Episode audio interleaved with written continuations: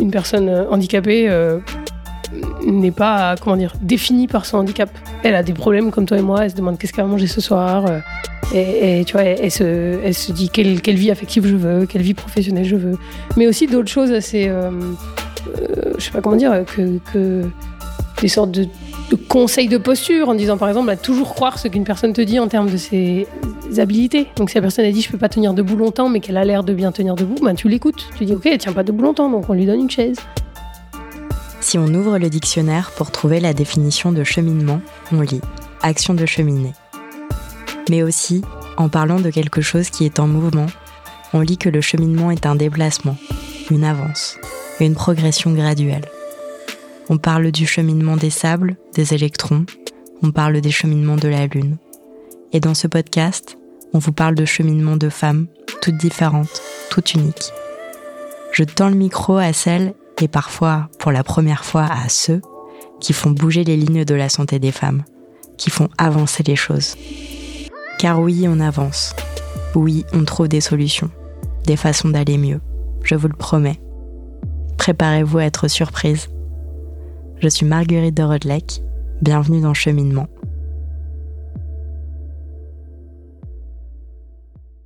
Dans Cheminement, nous donnons la parole à ces femmes incroyables que vous croisez tous les jours, dans la rue, dans le métro ou même à côté de vous au travail. Ces femmes, ce sont vos voisines, vos amies, vos sœurs. Et aujourd'hui, on va plonger dans une histoire particulièrement touchante et révélatrice. Parce qu'à mes côtés, dans cet épisode, j'ai l'honneur d'avoir Mathilde, une artiste pas comme les autres. Dans ses œuvres, elle peint avec une honnêteté et une profondeur troublantes. Elle dépeint la santé, la douleur, les corps endoloris et des créatures étranges comme les mystérieux mange-pieds. Mais ce qui se cache derrière ces peintures est une histoire bien plus complexe et personnelle. À seulement 27 ans, désolée Mathilde, mais il faut que je le dise, euh, je trouve que tu as une perspicacité et une sagesse qui défient euh, ton âge et qui nous offre un regard unique sur ce que c'est que de vivre avec un handicap invisible. Militante féministe engagée, tu œuvres pour la reconnaissance des handicaps invisibles et à travers ton art et ton activisme, tu challenges nos perceptions, nous obligeant à aller voir au-delà de ce qui est visible à l'œil nu. Avant de commencer, je tiens à dire que je suis particulièrement inspirée par toi euh, et je suis beaucoup tes péripéties et tes petites victoires sur Instagram. Et donc, c'est avec un immense plaisir que je te reçois aujourd'hui. Mathilde, bienvenue dans Cheminement. Merci beaucoup de m'accueillir. Je suis super émue avec toi, je sais pas pourquoi. Bienvenue Mathilde. Alors je, je, tiens à dire que cet épisode est très spécial euh, et je vous invite à le regarder. Maintenant, nos épisodes sont filmés, ils sont sur YouTube parce que Mathilde, tu vas nous montrer, euh, tu vas nous montrer des choses, comme je le disais. ouais. hein. C'est pas qu'un teaser euh, dans cette Mm. intro. Alors pour commencer, question hyper ouverte. Comment tu définirais ton art? Comment je définirais mon art? Je pense que mon art, déjà, il a toujours été nécessaire.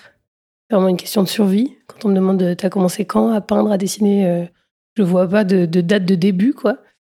Et ensuite, euh, le définirais, euh, je dirais, peut-être pour le décrire, euh, on va dire, dans sa dimension un peu formelle, euh, vibrant, au sens où je, je suis pas très capable ni attirée d'ailleurs par les choses trop propres et trop définies.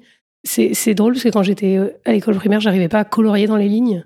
Euh, quand on devait faire des coloriages, ça dépassait. Et en fait, euh, ça va changer et ça me convient parce que parce que mon art, il est il est branché en, câblage direct avec euh, l'urgence émotionnelle du moment, avec rendre visible l'invisible de, de la perception.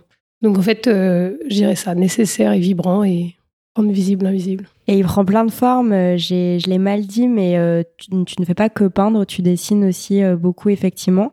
Je dirais même que... Alors, je sais pas si on peut dire que tu es comédienne, mais moi, je t'ai aussi vu dans un film Douleur peinte que j'ai vu au cinéma, qui, dans lequel, si tu me laisses le présenter, après, je te, je te demanderai de compléter. Donc, on te filme peindre tes douleurs d'endométriose. Et en fait, ce que je, ce que j'ai raconté autour de moi, parce que j'étais très troublée, très touchée par, euh, par ce film, c'est qu'en fait, au début, quand on te voit peindre, tu utilises donc différentes couleurs. Donc, euh, première couleur, le jaune, le orange, euh, le rouge. On dit ça fait mal, mais mais je pense qu'on est capable de comprendre. Et après, quand tu vas dans les couleurs euh, plus froides, c'est là que moi, en fait, euh, je me suis mise à pleurer Mm. en, en imaginant en fait ce que ça pouvait être pour toi. Et donc, en fait, en peignant ces douleurs sur ton corps, tu montres où tu as mal et à quelle intensité. Mm. Est-ce que tu veux dire un petit mot sur ce film magnifique? Ben, premièrement, merci de l'avoir euh, si bien reçu et de lui avoir porté un regard euh, comme tu le décris. C'est vraiment un film euh, qui est un film, on va appeler ça un documentaire de création. Donc c'est un film qui, qui à la fois filme le réel, parce que je joue pas un rôle, je, je performe ma réalité, mais en même temps, il est inscrit dans un cadre au sens où c'est pas un documentaire qui me suit d'un rendez-vous médical à l'autre. Il s'inscrit dans un cadre, euh, dans une proposition qui est un dispositif qui a été proposé par mon conjoint, qui est donc euh, réalisateur et qui est à l'initiative euh, de ce projet.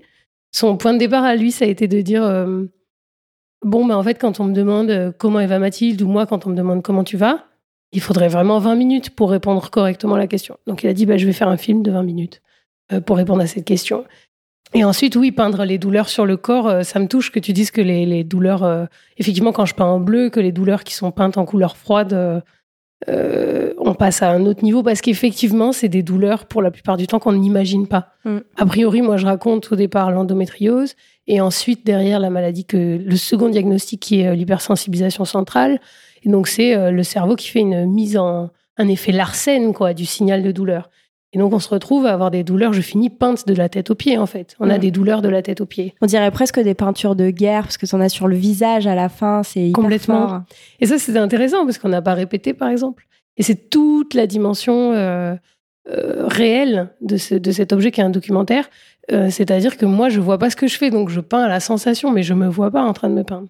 Mais c'est quand même un documentaire à la fois sur la douleur, mais sur la relation des dents aussi. Parce que finalement, il existe ce documentaire parce qu'on est dans la relation entre mon conjoint qui filme et qui pose des questions, et moi qui me promène dans ces questions, euh, qui me laisse guider aussi. Ça aurait pas été possible toute seule, en fait. Mm. Et on sent aussi cette, euh, son œil hyper bienveillant dans la façon qu'il a de, de filmer, euh, de, de, de, en presque en, je sais pas si on dit en caméra embarquée, mais il la, il la garde avec lui, il la tient avec ses, ses petits bras là.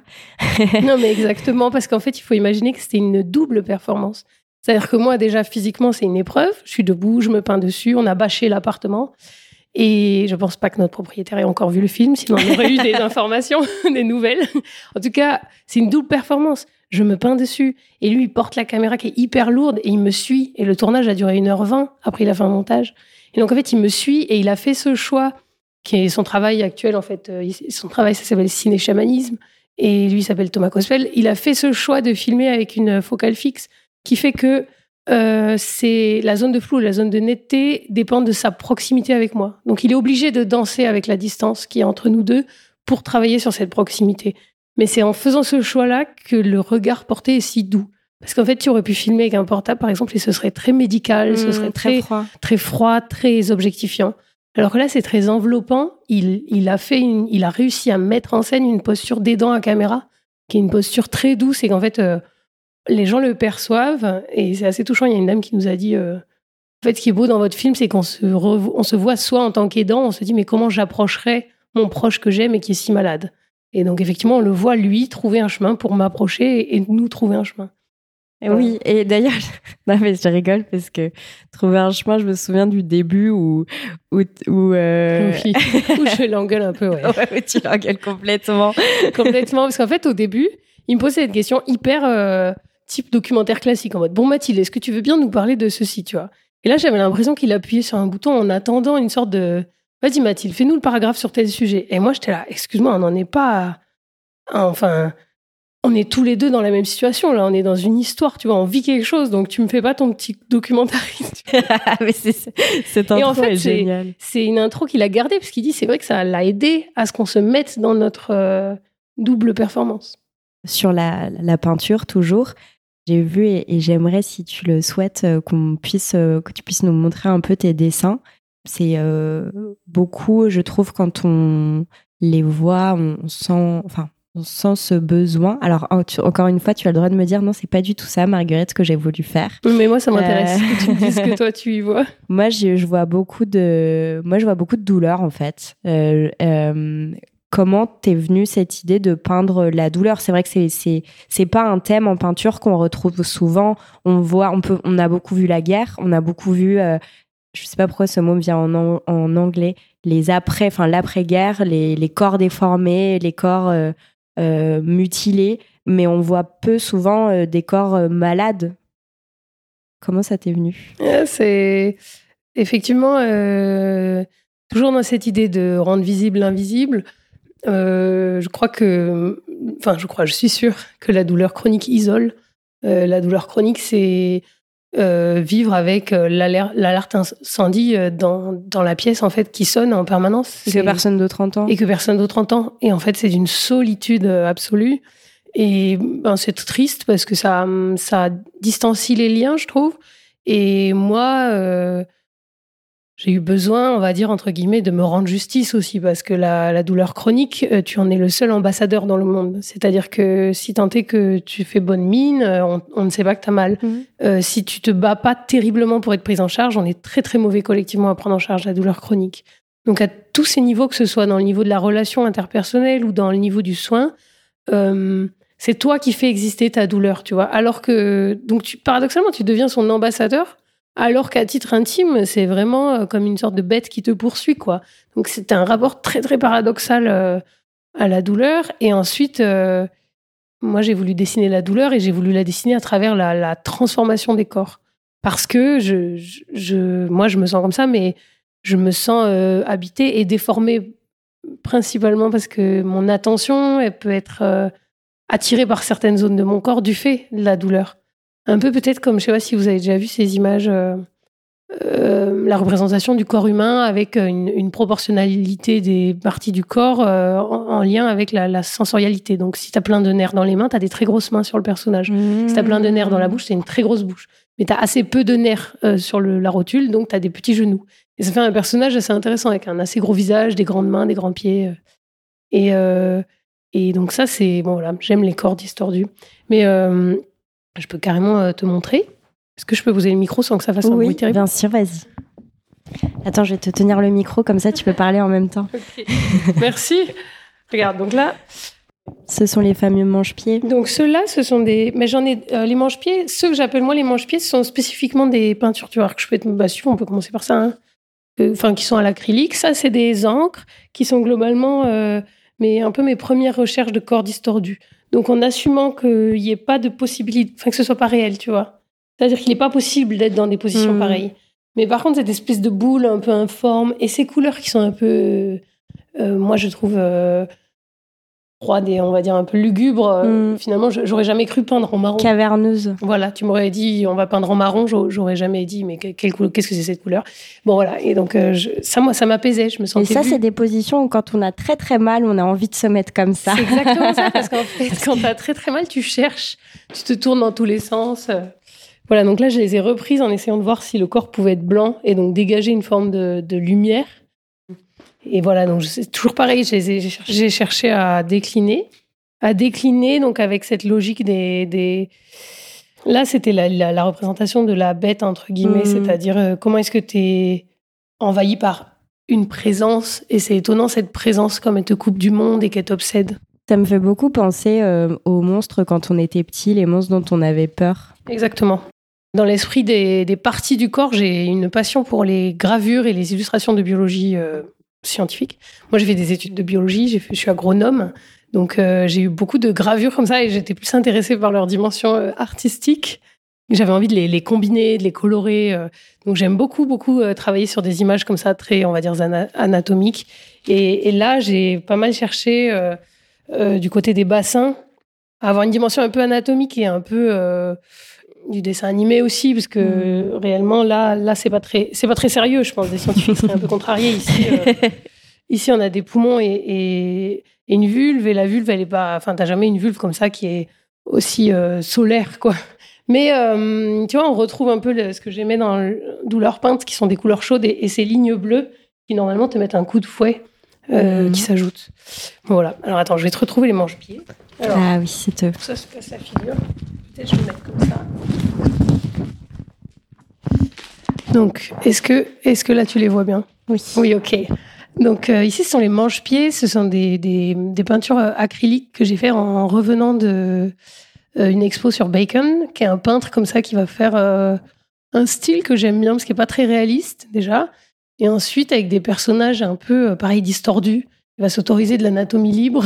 qui a beaucoup travaillé justement sur les, les, oula, pardon, les corps après la guerre. Oui. Enfin, je veux dire, toute la période après la Deuxième Guerre mondiale. Oui, et donc là, les personnages, les mange-pieds, pour moi, c'est des personnages qui, qui se mangent eux-mêmes. Un peu dans l'esprit de cette peinture de Goya, euh, Saturne dévorant ses enfants, qui est assez trash. Mhm. Et ça peut paraître un peu cringe, mais j'y trouve beaucoup d'apaisement en réalité, parce que celle-ci, là, je l'ai, je l'ai refaite à l'encre. Celle-ci, il est vraiment en train de manger ses deux pieds. Et je sais pas comment dire, il y a une sorte de de réalité dans la douleur. Bah non, pardon, je rigole, mais, c'est pas parce que c'est drôle. Je rigole parce que ça me, ça enfin, je trouve que c'est très euh, réaliste euh, mm. le côté douleur qui rend fou. En fait, euh, ils mangent leurs pieds, je pense, parce qu'ils en peuvent plus. c'est pas un choix. ils aiment pas ça au petit déj. C'est exactement ça. C'est tu manges, enfin, tu entre guillemets, des fois, tu penses à t'auto-attaquer. C'est réel, hein, parce que comment je reprends la main sur ce qui m'arrive et qui m'échappe pleinement. Voilà globalement certaines pistes. Et après, en quelques mots, je peux vous montrer celles-ci qui sont des, peintures. J'ai peint à, à l'encre de Chine mes, mes IRM. Donc ça, c'est une IRM. Euh, en bas, on voit euh, l'arrêt des fesses et le gras des fesses qui est posé sur euh, la, planche de, de l'IRM. Là, on voit le ventre, en fait, la zone claire, c'est du gras, et donc on voit le creux du nombril. Et, et on voit, on reconnaît les os, les muscles, la cavité vaginale et peut-être de l'utérus plutôt. Et au-dessus, là, ce sont les, viscères qui vont être en gris. Et euh, ça, ça m'a vachement apaisé aussi. Parce que. Parce que c'est cathartique Oui, c'est cathartique. C'est cathartique parce que ça m'agace que des images de moi, encore plus de l'intérieur de moi, euh, soient possédées par des médecins, mais que moi, je les ai pas, tu vois. T'avais besoin de te les réapproprier. Voilà, c'est ça. C'est des gens qui regardent à l'intérieur de toi, quand même. Hein. Et quoi qu'ils en disent, ils fabriquent des images de ça. C'est vrai que j'avais jamais réfléchi comme ça. Voilà un peu pour le tour d'horizon. Euh, c'est incroyable de voir en fait comment ton, ton art euh, évolue euh, constamment. Bon, après, je sais que tous les artistes, c'est pareil, hein, mais, mais je, c'est sur combien de temps là? En fait, il, il s'étale sur les quatre dernières années, je pense. Mais pour moi, il y, a une, il y a une vraie continuité, c'est-à-dire il y a une évolution. et c'est vrai que si par exemple, je prends juste la, les dernières, si on peut, si on peut le tenir, euh, les derniers, ça va être euh, des, des, corps qui vont être un peu plus hybrides. Hmm. Donc, euh, des corps qu'on va, qui vont toujours pas être très définis, mais par contre, qui vont s'hybrider avec des couleurs, avec des taches, avec des plantes. Et ça, ça commence à parler de autre chose. J'en suis plus à l'urgence. Oui, c'est ça. J'en suis un peu moins à l'urgence de dire mais je souffre et c'est réel. J'en suis un peu plus à me dire en fait, on va s'éloigner de la norme dans la joie. On va trouver un chemin spécifique. Donc ça, tu vois, c'est un peu la là où j'en suis en ce moment. S'éloigner de la norme, c'est génial. Ça me fait une transition toute trouvée pour euh, les autres sujets que je voulais euh, aborder euh, avec toi. J'avais une, question, mais c'est très mauvais ce que je fais. Je fais jamais ça normalement. Je suis pas censée revenir dessus.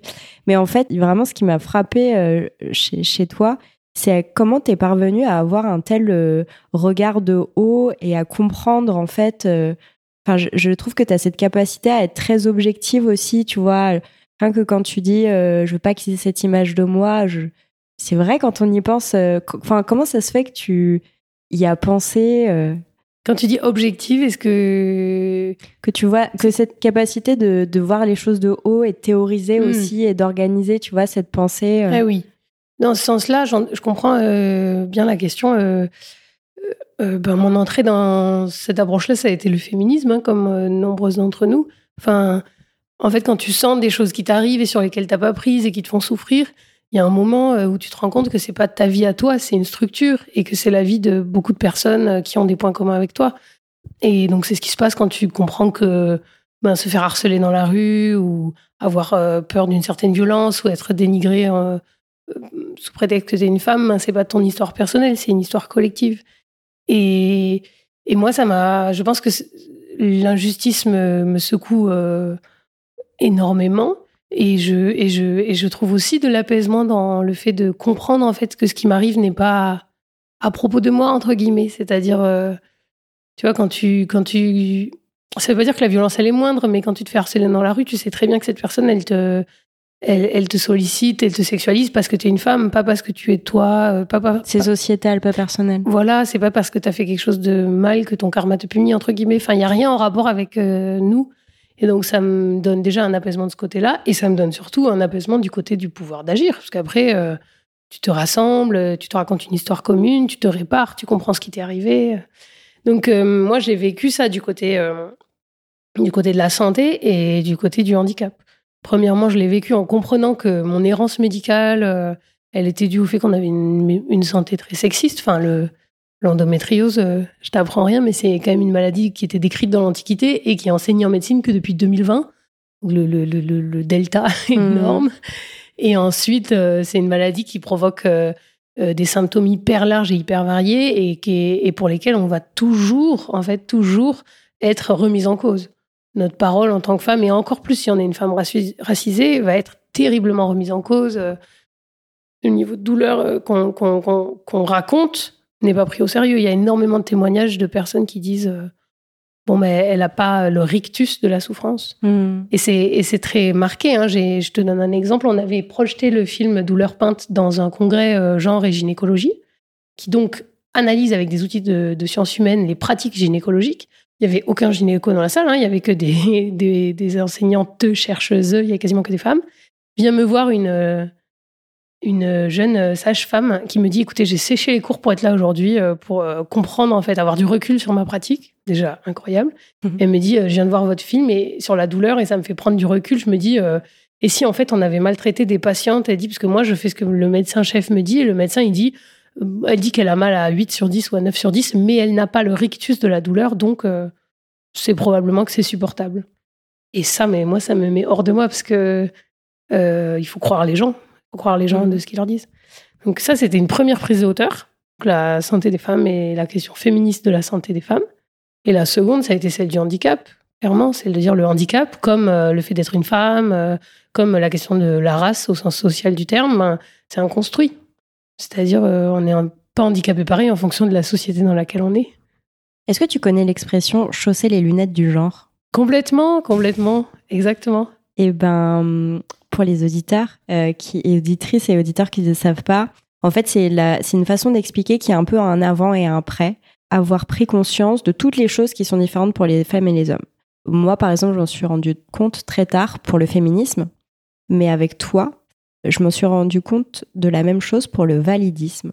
Et euh, c'est un autre des combats que tu mènes, un travail de sensibilisation au handicap que tu réalises pour permettre aux gens de chausser les lunettes du validisme finalement.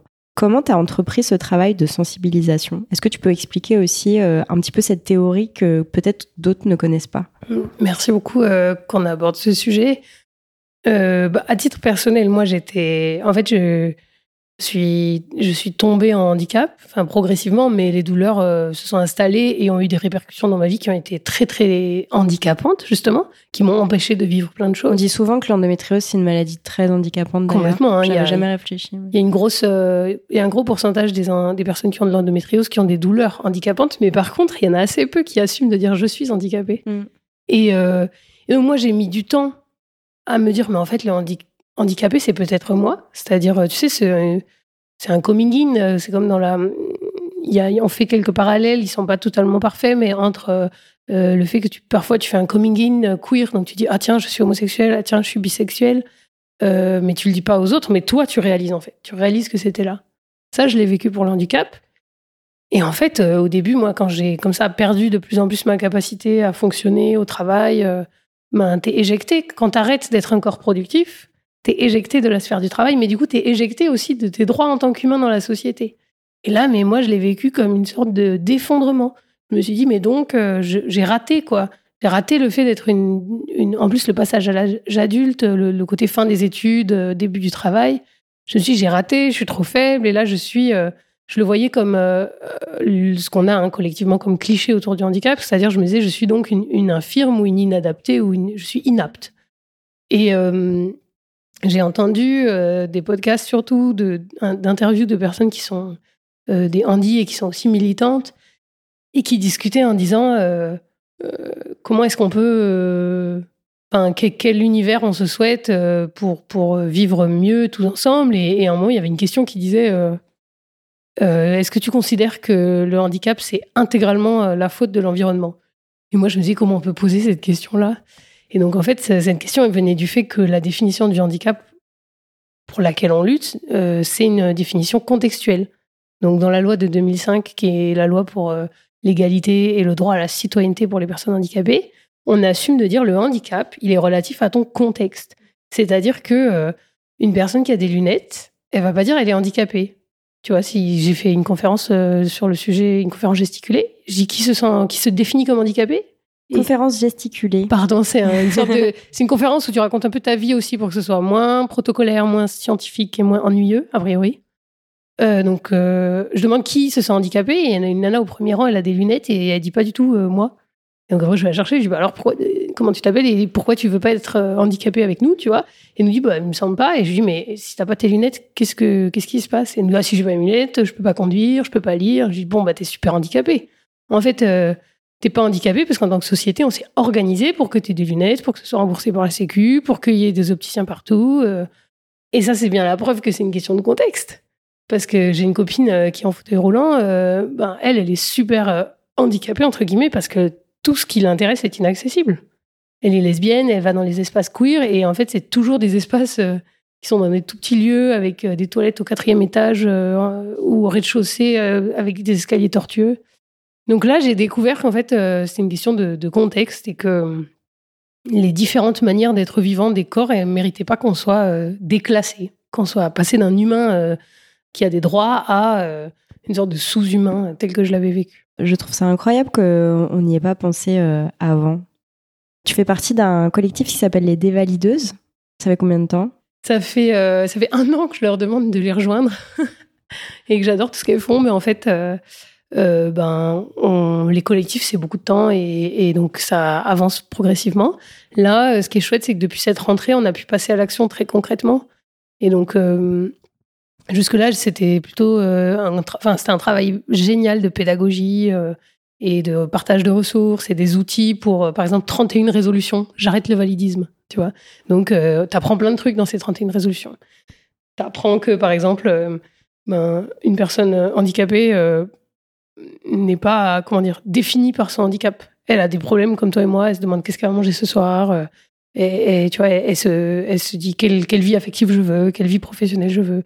Mais aussi d'autres choses assez, euh, euh, je sais pas comment dire, que, des sortes de, de, conseils de posture en disant par exemple à toujours croire ce qu'une personne te dit en termes de ses habilités. Donc si la personne a dit je peux pas tenir debout longtemps mais qu'elle a l'air de bien tenir debout, ben tu l'écoutes. Tu dis ok, elle tient pas debout longtemps donc on lui donne une chaise.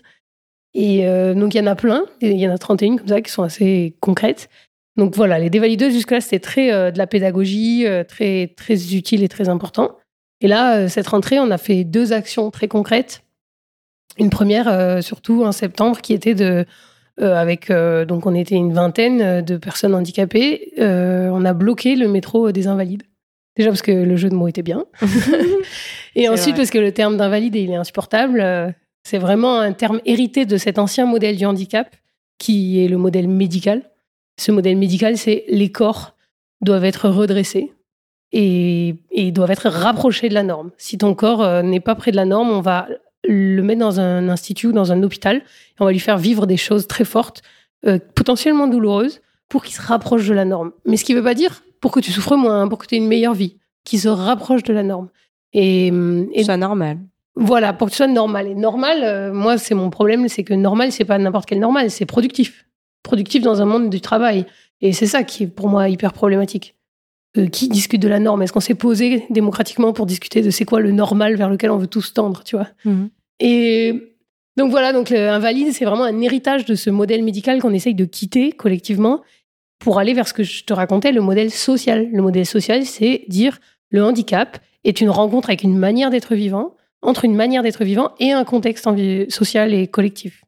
Euh, donc, ce que je te disais, euh, en Grèce antique, euh, être aveugle, c'était considéré peut-être comme une bénédiction parce que tu voyais mieux. Tu étais plus à même de voir la vérité, par exemple. Donc c'est vraiment une question de contexte social. Bon, ben, Voilà, donc on a bloqué les invalides. Déjà pour le nom de la station de métro, aussi parce qu'il n'y avait qu'une sortie, donc comme ça c'était efficace. et c'était très puissant parce que les personnes handies n'ont pas accès à l'espace public. On est éjecté de l'espace public qui est terriblement hostile, d'autant plus si tu es un handi à roue, un fauteuil roulant. J'ai appris en côtoyant des copines en fauteuil roulant que j'étais une bipède. Tu vois, comment, on bah comment on désigne ceux qui sont pas en fauteuil roulant? On dit bon, les bipèdes, vous mettez à gauche, les fauteuils, vous mettez devant la sortie. Et donc, euh, c'est magnifique. On a été vachement soutenu aussi par plusieurs médias, Mediapart, euh, on est passé à France 2, France 3, euh, Cosette aussi, qui a fait un article dessus. Et bon, voilà. Donc, l'objectif pour nous, c'était de dire vous n'aurez pas la paix tant qu'il n'y aura pas de justice, vous n'aurez pas la paix tant qu'on n'aura pas l'accessibilité, et vous nous bloquez, donc on vous bloque.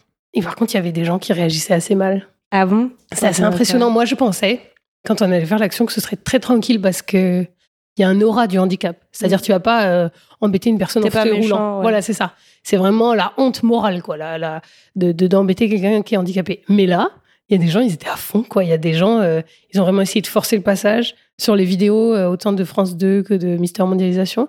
Tu peux voir, moi, j'essayais de tenir un côté. Et il y, a un mec qui s'approche et qui a vraiment fait une sorte de pression physique. Quoi. Il s'approche beaucoup trop de moi en disant je vais passer, je vais passer.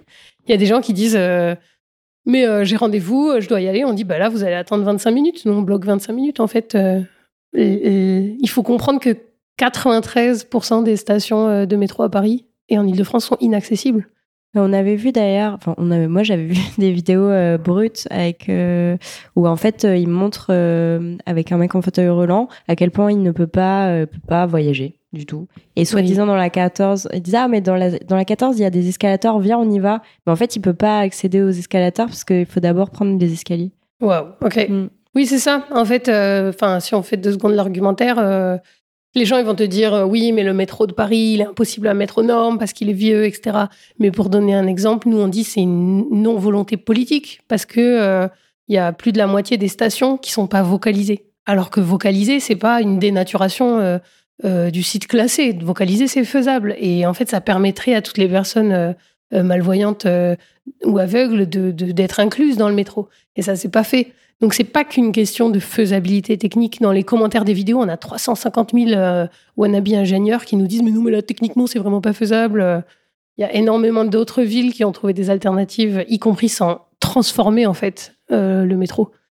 Et, en fait, cet exemple de l'accessibilité des transports, bah, pour nous, c'était une clé d'entrée pour dire globalement la société est hyper validiste. Euh, il y a 20% des enfants dit qui vont pas à l'école, euh, qui sont pas scolarisés correctement. Euh, il y a une grosse partie des personnes handicapées qui sont en dessous du seuil de pauvreté. la France est une championne pour rétrograder dans ses engagements d'accessibilité. En 2005, il y a une loi donc, qui a dit qu'il faut qu'on construise des, logements accessibles. Et la France, elle, recule, elle recule, elle recule, elle donne des dérogations partout. Il y a des gares, la gare de Toulouse, elle est accessible, je crois, que depuis quelques mois. Et, en fait, euh, c'est des exemples concrets, mais globalement, la forme du validisme est très très large. Ça prend plein, plein, plein de formes, autres que ces formes-là qui sont très politiques publiques. Il y a du travail, en somme. Il y a grave du travail. Déjà parce que le mot est pas connu. Ouais. Tu vois, on connaît racisme, on connaît sexisme, et donc validisme, c'est exactement le même principe. En tout cas, j'espère que cet épisode permettra de le faire connaître un peu plus, Merci humblement. Beaucoup. Tu dessines des BD je sais parce que j'en ai une chez moi qui explique avec un humour décapant ce qu'est l'endométriose. En gros, c'est plein de petites scénettes euh, de vie euh, hyper. Euh, enfin, en fait c'est très drôle parce que ça va être par exemple, bah oui, quand tu as une endométriose, tu gères super bien la douleur et, et, et c'est pas du tout un problème pour sortir faire des karaokés et tu as une nana moitié en train de ramper qui essaie d'attraper le micro du karaoké. Est-ce que l'humour, c'est ton arme secrète pour éduquer le, public sur, euh, sur la douleur chronique ou les handicaps invisibles? C'est carrément mon arme secrète, plus trop secrète. Mais oui, complètement. Et euh, je pense qu'on en a besoin spécifiquement pour les questions de validisme et de handicap, parce qu'il y a une forme de, je sais pas comment dire, de, de, stress collectif. Euh, je vois qu'il y a des, des collectifs, par exemple, ou des groupes qui vont pas oser enfin qui n'ont pas osé, qui déjà n'ont pas idée de la question et qui ensuite, quand ils ont idée de la question, ils ont tellement peur de mal faire qu'ils vont pas s'y mettre, à se dire bon, c'est quoi rendre un événement accessible? Allez, on se remonte les manches. Et moi, j'ai un peu envie de dire euh, faisons du lien. Tu sais, je suis un peu dans la team de dire mais en fait, si on explique bien, on devrait quand même mieux se comprendre. Euh. Et donc j'essaye comme ça, là dans la BD dont tu parles, je suis quand même dans l'autodérision à fond, parce que le titre c'est avoir de l'endométriose, c'est très pratique. Et concrètement, pas du tout. et en même temps, c'est une manière aussi de beaucoup rire du fait que ben, c'est très contraignant, mais on. Et nous, on fait de notre mieux, mais notre mieux, il est pas incroyable. Hein. Enfin, tu vois. Bon, voilà. Donc, oui, carrément. J'essaie absolument que tout le monde se sente amusé, inclus, partie prenante pour pouvoir se dire ah ouais j'ai appris des choses et ça va me servir. Pour pas se dire oh je me suis fait engueuler là. Bah c'est exactement euh, c'est exactement le retour que j'ai eu puisque j'ai bon, je te l'avais déjà dit mais je l'ai mise dans mes toilettes cette BD euh, pour que les gens la voient. Toutes mes, BD, toutes mes BD sont dans les toilettes mais ça ne me vexe pas c'est l'endroit où on apprend le plus de choses après la fac je pense. et c'est là où tu as le plus de retours et j'ai eu j'ai eu souvent euh, très souvent des amis qui me disent ah ça m'a fait penser à toi. Mm. et j'ai trouvé ça mignon parce que j'ai dit bah oui, je sais, c'est pour ça que je l'ai mis, mm. c'est pour que c'est pour que, que, que vous compreniez et puis pas que moi mais aussi euh, les autres de ce que c'est que de vivre avec euh, avec un handicap comme ça. Donc euh, en tout cas, c'est sache que ton ta sensibilisation, je pense qu'elle est en cours à travers tous les dessins que tu as fait et notamment ceux qui, que tu mets aussi sur Instagram. Mm. Et d'ailleurs, je me demandais est-ce que les, les réseaux sociaux et donc particulièrement Instagram euh, où, où tu, tu, mets plein de choses, influence en fait euh, à la fois ton parcours euh, artistique, mais aussi ton parcours militant Pour moi, une bonne manière de, les réseaux sociaux sont une bonne manière de se sentir moins seul, premièrement, parce qu'en fait, enfin c'est drôle. L'autre jour, il y a une amie qui m'a dit, oh, j'ai vu que tu postais plein de trucs en ce moment, ça veut dire que tu vas bien. C'est absolument l'inverse. C'est-à-dire que je poste plein de trucs quand je suis bloquée dans mon lit. Et quand je poste plus rien, ça veut dire que je gambade dans la forêt. Comme Frida Kahlo. Comment Oui, comme Frida Kahlo, vraiment. Et, et, et, donc, euh, c'est une première chose, c'est que ça, fait du lien, en fait. Euh, la lutte sur Internet a, permis la création de collectifs de lutte handi comme euh, les Dévalideuses en 2018 et le CLé, collectif de lutte pour l'émancipation des personnes handi. C'est deux collectifs assez récents et qui finalement se trouvent totalement en fonctionnement en ligne. Les dévalideuses se sont rencontrées toutes la première fois au mois de septembre cette année, ah, en 2023, alors que ça existe depuis cinq ans du coup donc oui, ça c'est très puissant pour constituer des rencontres et rencontrer ses proches, en fait ses pères, pères au sens P-A-I-R-S. Euh, c'est puissant aussi pour se sentir moins seul, mine de rien. Euh, il y a quand même pas mal de gens qui assument de témoigner de leur parcours de santé. Tu dis, ok, j'ai vraiment vécu des choses qui font sens collectivement. À titre personnel, euh, ça m'aide beaucoup de. Parfois, j'ai des intuitions et je, demande en fait aux gens de témoigner. Et j'adore la matière euh, de témoignage des gens, enfin sûrement comme toi, puisque tu fais le podcast. Oui. Et ça me permet aussi de me sentir euh, porte-parole de quelqu'un, d'avoir l'impression de travailler à une chose utile. Après, artistiquement, euh, artistiquement, justement, la peinture, c'est un endroit que je mets pas trop sur Instagram parce que le réseau social aime, pas, enfin, l'algorithme n'aime pas du tout ce genre de truc. Et aussi parce que je suis un peu plus intime avec la peinture. Donc, de ce côté-là, ça va moins m'influencer, je pense. On arrive à la fin de cette interview. Bien sûr. Ma dernière question pour toi, c'est, euh, je sais que tu en as plein des projets. Est-ce que tu peux nous expliquer un petit peu les projets sur lesquels tu travailles actuellement? L'avenir Complètement. L'avenir, ben, comme euh, Douleur peinte, qui était un court métrage, a quand même euh, bien marché. Au sens où ben, je suis impressionnée, mais il est sur Internet, donc il est visible. Il a plus de 8000 vues pour juste un court métrage qu'on a partagé sans trop de communauté au départ et surtout, il a des commentaires qui sont décapants, quoi. Il y a des gens qui disent j'ai enfin pu parler à ma famille, ils ont enfin arrêté de dire que j'étais feignante. Donc ça, c'est très très puissant. En constatant ça, euh, toujours avec mon binôme euh, conjoint euh, artiste, on, prépare un projet de documentaire long métrage. Donc un peu dans le même esprit. le premier, le court métrage, c'était se peindre les douleurs. le long métrage, ça va être les images qui soignent. Donc là, exactement en fait le cheminement qu'on a eu ensemble. Comment est-ce que produire des images euh, soigne et donc euh, comment aussi les soignants de la douleur chronique t'accompagnent dans le fait de construire des images. Il y a de plus en plus de soins qui sont faits du côté de l'hypnose, du côté de la transe, euh, du côté de la mise en image. Donc, comme le film lui-même, Douleur peinte, était une image qui soigne, il y a des gens qui ont dit cette image m'a réparé, je me suis sentie vue, j'ai profité du regard de Thomas l'aidant à caméra. Donc, on, est en train de, comme ça de chercher à construire une vraie production euh, pour l'inscrire dans le temps long et qu'il soit porté ce film. Euh, ça s'appellera les yeux. Enfin, pour le moment, ça s'appelle les yeux fermés parce que des fois les titres changent. Ça c'est une chose comme ça longue haleine. Et moi, je suis en train d'écrire euh, un projet de BD inapte. Un livre. Un livre, voilà. Je voudrais que mes BD, qui sont pour le moment des petits, des petites capsules sur Instagram, je voudrais réfléchir à une forme un peu plus narrative de, de, ce que c'est inapte. Inapte, c'est vraiment ce que je racontais tout à l'heure en disant bah, j'avais l'impression d'être, tu sais, au Monopoly, d'avoir perdu quoi. Vous allez directement à la case prison. Pour moi, c'était vous allez être déclaré inapte inapte au travail, mais même plus largement inapte à être une humaine de la société en fait. Et donc c'est euh, tout ce cheminement pour dire qu'au final, tu es très fier d'être inapte. Tu es là, je suis inapte à une société que je, à certains égards, ne cautionne pas tant. Et donc on va assumer d'être dans un cheminement justement hors de la norme, de construire notre cheminement. Donc ça, ça me rend très très heureuse aussi. Bah, c'est tout ce que je te souhaite. Merci beaucoup, Mathilde. Merci beaucoup de ton écoute et de tes questions. Je me sens très euh, bien accueillie et comprise. Merci beaucoup. Merci d'avoir écouté cet épisode jusqu'au bout. Si ce podcast vous plaît, parlez-en à vos mères, vos amis, vos voisines, vos collègues, vos sœurs. Sachez que MedCheck Studio, qui produit ce podcast, propose d'autres podcasts qui parlent de santé des femmes. Pour les écouter, rendez-vous sur medcheck-studio.com.